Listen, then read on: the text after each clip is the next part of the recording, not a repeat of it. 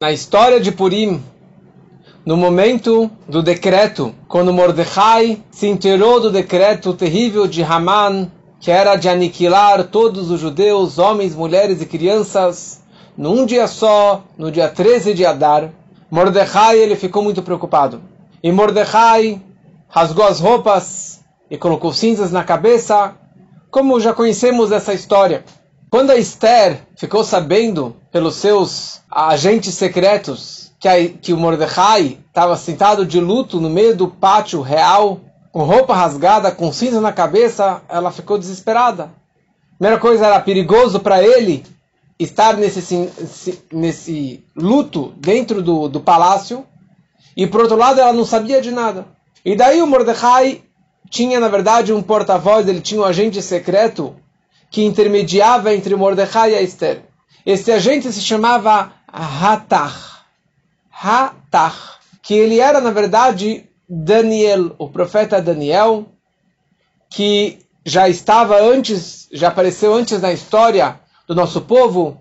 Ele era o conselheiro do Nabucodonosor e do Belshazzar, e aqui ele estava como assistente também da Esther. E ele que trocava mensagens da Esther com Mordecai. Então veio o Hatar e contou para Esther tudo que Mordecai havia dito para ele do decreto do Haman e do plano dele de acabar com todo o povo de Israel. E daí a Esther vira para o Atar com muito cuidado e ela mandou uma mensagem, na verdade, uma ordem para o Mordecai. Apesar que o Mordecai era mais velho, ele era o líder do povo de Israel, ele era o Rosh Sanhedrin, a cabeça do, do STF da época, de todos os sábios, o líder do povo de Israel. Mas ela falou: Olha, desculpa, Mordecai, eu sei que você quer que eu vá ao encontro do rei, Ahashverosh, agora, mas eu não posso ir ao encontro dele. Primeira coisa, eu não posso ir me encontrar com ele, e mas antes de mais nada, eu não quero que você comece a brigar com Haman aqui. Eu não quero que você se encontre com ele de uma forma que você vai provocar mais ainda este perverso. E eu não quero que você fique se encontrando, trocando figurinhas com esse Hatar, porque amanhã o Haman vai ficar sabendo que ele é o nosso mensageiro, e ele vai acabar castigando este Hatar. E na verdade, foi o que aconteceu na sequência, Haman matou Daniel, matou esse Hatach, porque ele viu o tempo todo saindo da casa da Esther, do palácio da Esther, e vindo em direção em direção ao Mordecai. E na verdade ela falou o seguinte: Haman ele está juntando aqui raiva de várias gerações. Como nós sabemos que Haman, o tataravô dele, seria esse Agag, que antes dele veio Amalek e que antes dele veio Esav.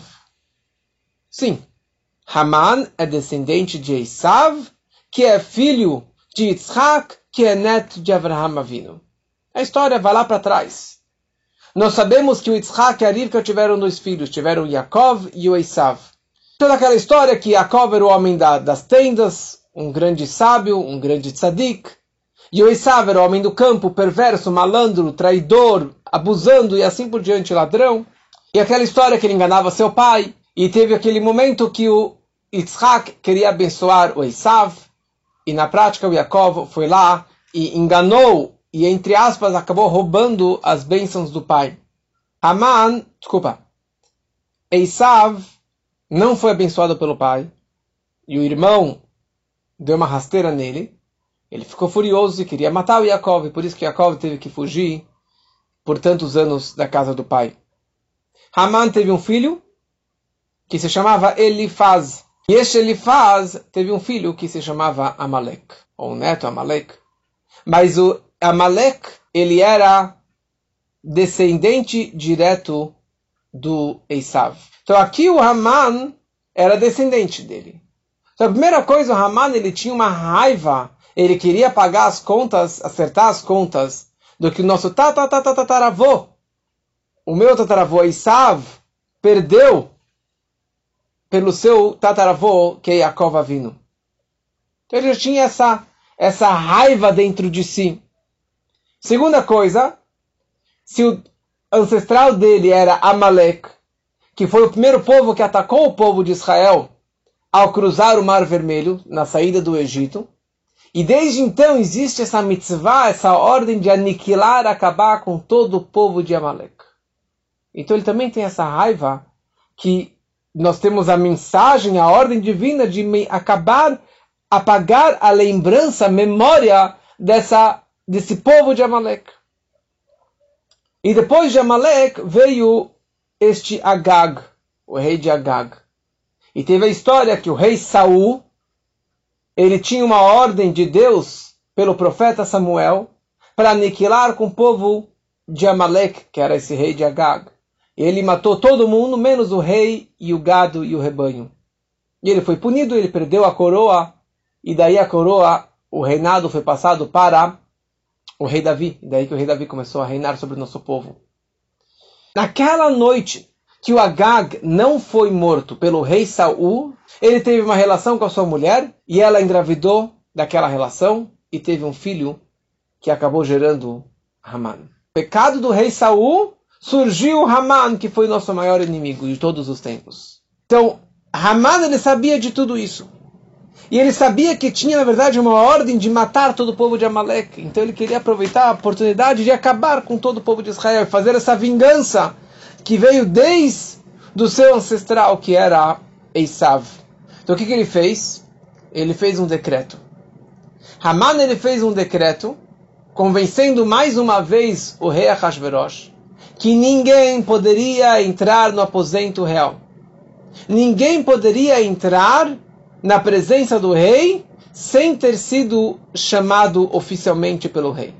E mais uma coisa, quem era o guarda-costas, quem era o, o quem que barrava as pessoas na entrada? O próprio Haman. E se a pessoa entrava sem permissão, não se perguntava, não tinha julgamento, nada, simplesmente cortava a cabeça dele e acabou. Não interessa quem que seja. Qualquer pessoa, qualquer ministro que seja rainha, não tem permissão de entrar lá dentro. E essa que foi a mensagem que a Esther passou para o Mordecai por intermédio do Hatach.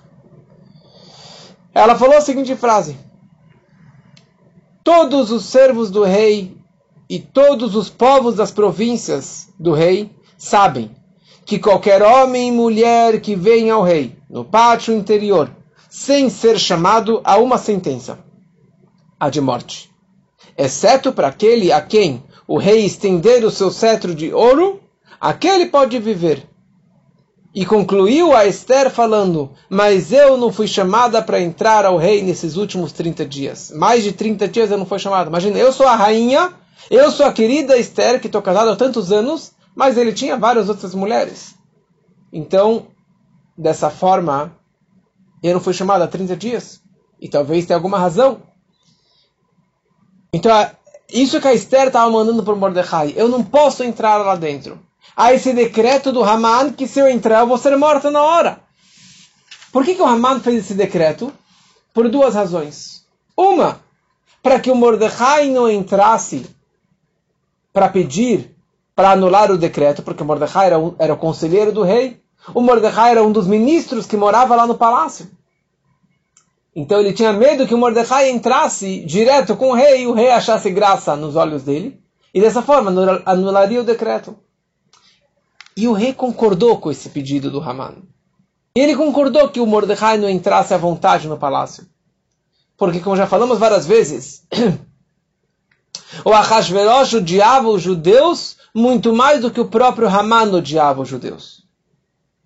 E o Ahasverosh foi aquele que anulou a construção do Beit HaMikdash.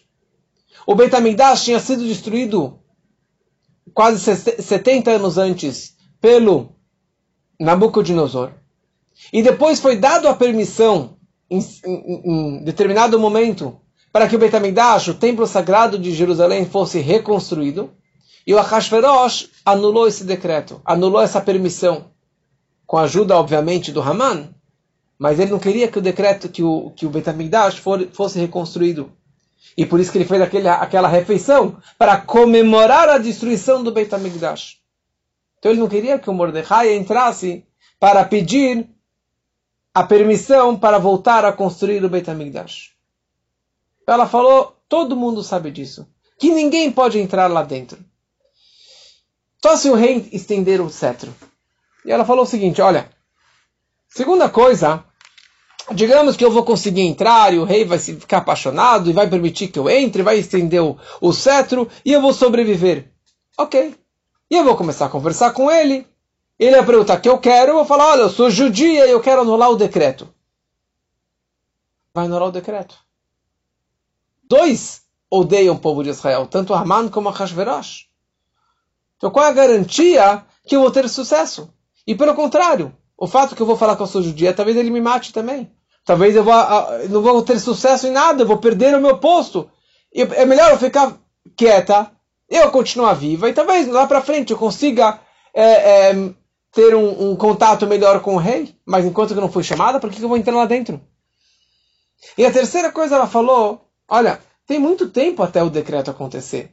Nós estamos agora em 13 de Nissan, véspera de Pesach. O decreto é para 13 de Adar do ano seguinte, ou seja, daqui 11 meses. Então até lá, ele vai me chamar. Com certeza ele vai me chamar. Já faz 30 dias que ele vai me chamar. Ele vai me chamar, eu vou estar com ele, eu vou contar para ele o decreto. E daí a gente conversa melhor. Qual é a pressa? Falou a Esther. Qual é a pressa que eu vou hoje entrar lá dentro e pedir para ele anular o decreto? Ou seja, desde quando que ele fez o decreto, que foi 13 de Adar, já passou 30 dias e nada aconteceu. A situação é a mesma e as coisas vão dar certo no final. Com certeza ele vai estar com saudade de mim, ele vai me chamar daqui a pouco e vieram e contaram as, as frases e a lógica da, do, é, da, da Esther para o Mordecai. E a, e a Megillah descreve uma frase que é a seguinte: Fizeram saber o Mordecai as palavras de Esther. Fizeram ele saber.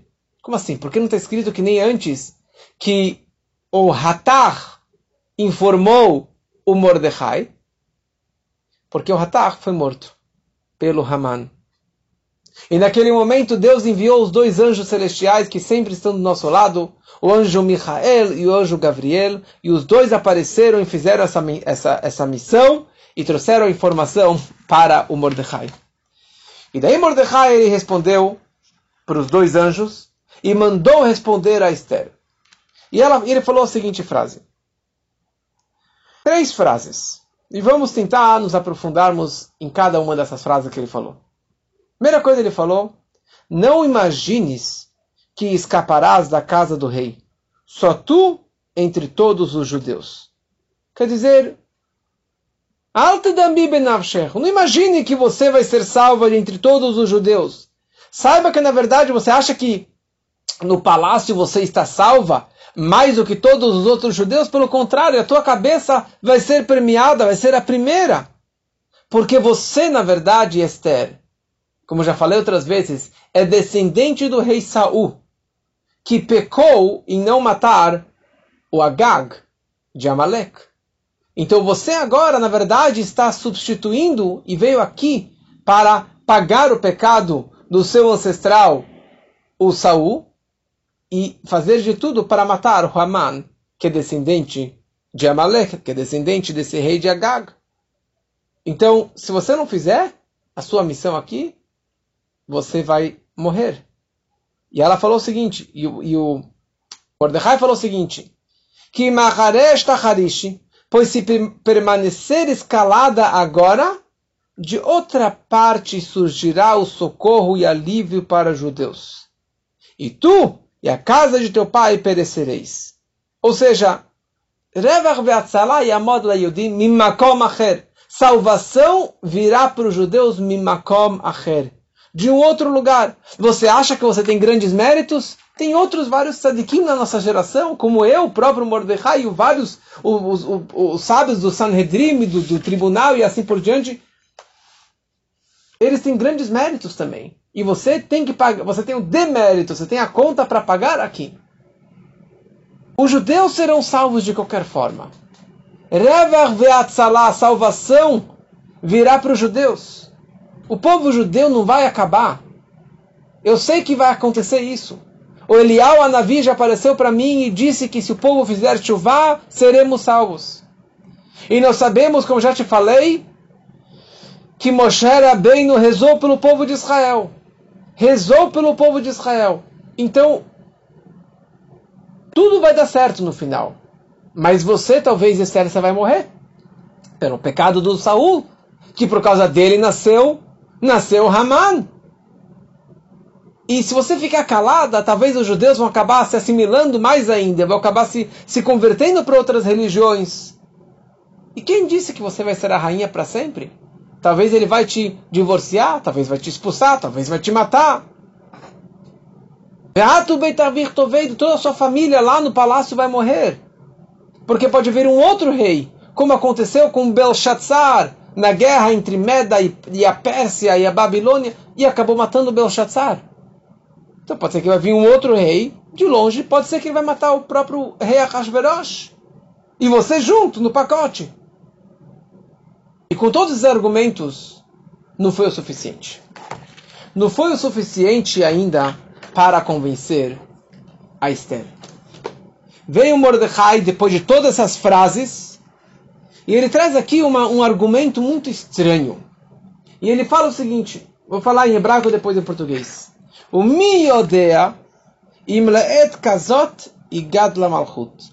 A tradução literal seria: quem sabe se não foi por foi nesta época que tu foste levada a rainha para chegar ao reinado. Ou, quem sabe que talvez para esse momento que você chegou, que você chegou ao reinado. Ou seja, talvez você chegou até esse trono, até esse posto de rainha do rei Ahasverosh, do maior potência mundial, leetazot, para este momento no qual você vai poder salvar o povo de Israel. Quer dizer, você só chegou aqui para salvar o povo de Israel. Mas ele já trouxe outros argumentos antes. Você vai morrer. E mais ainda, ele, quem que está falando essa ordem? Quem está dando essa ordem para Esther? É o Mordecai, que fora que era o marido dela, como já falamos. Ele era o Rosh Sanedrim. Ele era o líder do tribunal rabínico. Ele era o Rebbe, o líder, o tzadik da geração.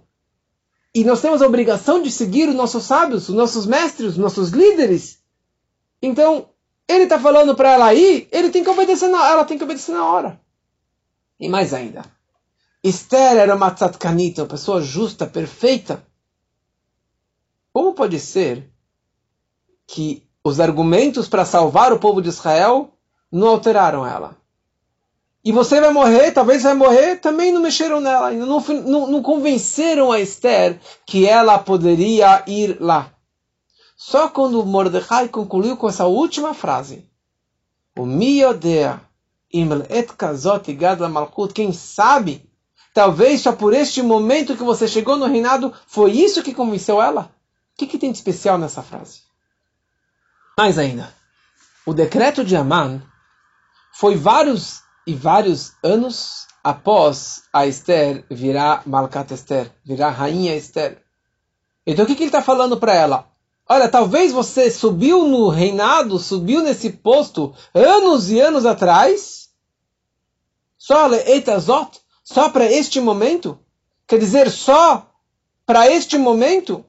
Porque, na verdade, a salvação vai vir de qualquer forma. O povo de Israel vai ser salvo de outro lugar. Não precisamos de você, especificamente, e por isso que você virou a rainha para salvar o povo de Israel, para que seja no seu mérito, grande coisa. Eles vão ser salvos de qualquer forma. Termos isso, precisamos entender um outro conceito. Tem uma discussão, na verdade, entre nossos sábios nas, nas últimas gerações.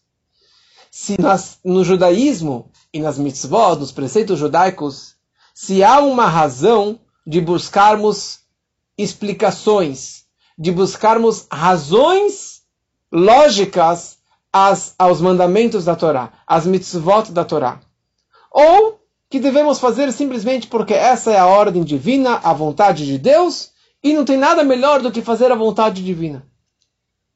Fala o Memônides, no seu Guia dos Perplexos, que sim, existe um local na lógica da Torá de buscarmos razões e explicações por que essas mitzvot.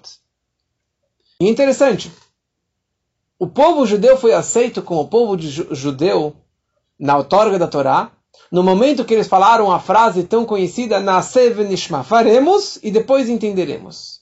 Ou seja, faremos, sem lógica, sem perguntar, sem questionar, e depois eu vou tentar entender.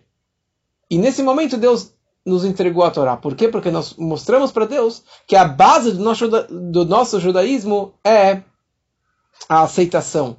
Aceitarmos o jugo, o reino divino, sem tanto a minha questão da minha lógica. Só que, por outro lado, sim, tem o Nishma. Depois disso, tem o Nishma, tem o entender, tem o você se aprofundar e usar a lógica para entender a razão das mitzvot. Por isso que estudamos Torá o dia inteiro e o Talmud para discutir a razão de cada coisa. Ou seja, por um lado, é necessário para um judeu ter a fé, mas por outro lado, ele tem que usar todos os seus, todos os seus dons ele tem que usar suas emoções, o seu intelecto, a sua lógica. Ele tem que fazer ao mesmo tempo. Ele tem que amar o próximo com todo o coração. E temer a Deus com o seu coração. E fazer as mitzvot na prática. Então precisa ter, na verdade, a junção do entendimento e do ilógico, do além da lógica, além do meu entendimento. Isso podemos questionar também sobre o nascimento de um judeu quando que a alma desce para esse mundo e ele data Neshama, porque a alma que, que estava, que foi extraída debaixo do trono celestial e desceu aqui para este mundo e entrou num corpo, num mundo escuro, num mundo com tantas dificuldades, é uma Yerida Gedolá, é uma grande queda, uma grande descida para essa alma judaica.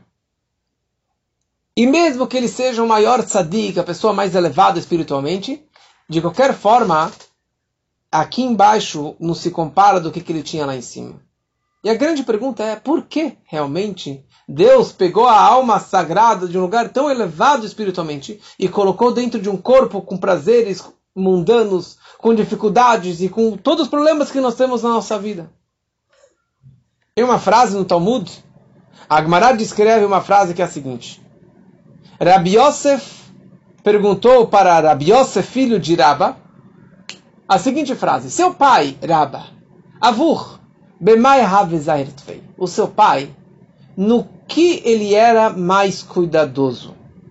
Qual era a mitzvah, o assunto que ele era mais meticuloso e cuidadoso e dedicado em toda a sua vida? Ou seja, cada pessoa ele tem algo que ele é mais cuidadoso. E não é algo porque ele entende, porque ele gosta mas é algo que está acima do entendimento, acima do dat. É um sorteio, é um pur, purim, é um sorteio. Foi sorteado que cada pessoa tenha algo que ele se apegue de uma forma ímpar. Ou seja, que Deus decidiu que a alma vai descer para este mundo para fazer uma mitzvah específica, uma missão específica, uma, um ato específico. E a alma vai descer da maior altura até este mundo para cumprir somente aquela mitzvah, aquela boa ação, aquela ação pontual. Obviamente que a alma precisa cumprir todas as mitzvot, as 613 mitzvot, mas isso é só porque faz parte do pacote, faz parte da obrigação dele cumprir os preceitos judaicos. Mas o propósito da descida dele para este mundo é para fazer esta uma única ação aqui embaixo. 70, 80 anos ou 120 anos, esse é o propósito dele. Como tem o, o dito conhecido do Baal Shem Tov. O Baal Shem Tov, o fundador da Hassedut, dizia o seguinte: Uma Neshama, ela desce para o mundo durante 70 ou 80 anos, para que uma única vez ela faça uma bondade material, física, ou espiritual, para um próximo um outro judeu, num lugar específico, para uma pessoa específica, num assunto específico, essa que é a missão que a alma desceu aqui para o mundo. Presta atenção. Pode ser que aqui é um Yehudi, um judeu, um tzadik, estudioso da Torá, faz mitzvot 70, 80 anos. Saiba que você não fez a sua missão ainda. 80 anos de vida, 90 anos de vida, porque você ainda não fez aquele ato, aquela ação, aquela mitzvah, aquela ajuda, você não cumpriu a missão pela descida da tua alma dentro desse mundo. Você fez todas as 613 mitzvot, ou duzentas e poucas que existem hoje em dia. Mas ele não cumpriu a sua missão. Por quê? Porque o propósito principal da descida da tua alma neste mundo é aquela missão específica. Mordecai ele queria influenciar a Esther para que ela fosse até o rei Ahashverosh. De uma forma que talvez fosse contra a religião também. A Sherlock não era de acordo com a lei da Torá. Porque, como já falamos na aula passada, até então ela era forçada a ter relações com a Hashverosh. Ela não tinha o prazer, em nenhum momento ela pediu para estar com ele. Mas agora que ela foi e se ofereceu para ele, e ela, por vontade própria, foi ter uma relação com ele, neste momento ela não era mais forçada, beones, e sim por vontade. E por isso que ela teve que divorciar, não pôde mais voltar a ter relações com o Mordecai. Ou seja, que nesse momento ela estava fazendo um pecado. Ela estava indo contra a Torá. E ela tinha questões halachicas, questões judaicas contra a Torá. E daí Mordecai, o líder do Sanedrim, do tribunal, do tribunal rabínico, virou para ela e falou: Olha, pela Torá, já que aqui é uma situação de perigo de vida de todo o povo de Israel, você tem que ir. E a Esther falou: Tá, mas eu não vejo como que vai vir a salvação através de mim. Porque eu não fui chamada por mais de 30 dias, quer dizer, pelos caminhos naturais, mais do que 30 dias, quer dizer que não vai ter mais nada aqui. E daí o Mordecai falou para ela: Você vai morrer se você ficar quieta. E a salvação, vai, a, salva, a salvação vai vir de outro lugar. Não convenceu a Esther. Realmente, ele falou punchline. Ela, ele falou para ela: O miodea et kazot igat la malchut. Quem talvez por este momento que você chegou até aqui, até o reinado. Ou seja, enquanto que é algo lógico, baseado no entendimento, você sempre pode ter um questionamento. É contra a Torá, posso, não posso, quem disse que vai dar certo, sei lá o que mais. Mas no momento que o Mordecai falou para ela, mi odeia, quem sabe? Quer dizer, algo que lo odeia, que ninguém sabe. É algo que foi sorteado de cima sobre a tua missão, da tua vida. Fez a missão da tua vida, Esther. Ela é et kazot. É para este momento. Você só chegou anos atrás para este lugar para que depois de tantos e tantos anos você pudesse fazer essa missão totalmente ilógica. E através de você vai vir a salvação. A salvação pode vir de outro lugar, mas você não estaria fazendo a tua missão. Porque esta é a tua missão específica. Bemais ahir do que você deve ser mais cuidadoso que por essa razão a tua alma desceu neste mundo para você estar com a Hashverosh para conseguir reverter a tua situação. Então, quando a Esther entendeu que aqui o líder do Sanhedrin, o líder judaico, está falando para ela um argumento irracional, além da lógica do entendimento, foi isso que pegou ela, foi isso que convenceu ela. E daí ela falou: Ok, eu vou. Eu vou mesmo que é contra a Torá, é contra a lógica, é contra tudo, por quê? Porque veio do líder do povo de Israel, do líder do Sanhedrin. Eu não posso desviar uma palavra que ele vai falar. Todos os outros argumentos ela não se importou mais. Porque isso foi o que pegou ela. Foi isso que convenceu a Esther de ir se encontrar com a Hashverosh. Essa é, é uma lição para cada um de nós, para a nossa vida. É história que, aliás, já está gravada no meu podcast, no Spotify, no SoundCloud. A história do, do grande sábio que virou um cocheiro, um grande Talmud Chacham que virou um cocheiro, uma história do Alter Rebbe, do primeiro Rebbe de Chabad, que ele tinha um grande, grande discípulo, que era um grande crânio estudioso da Torá.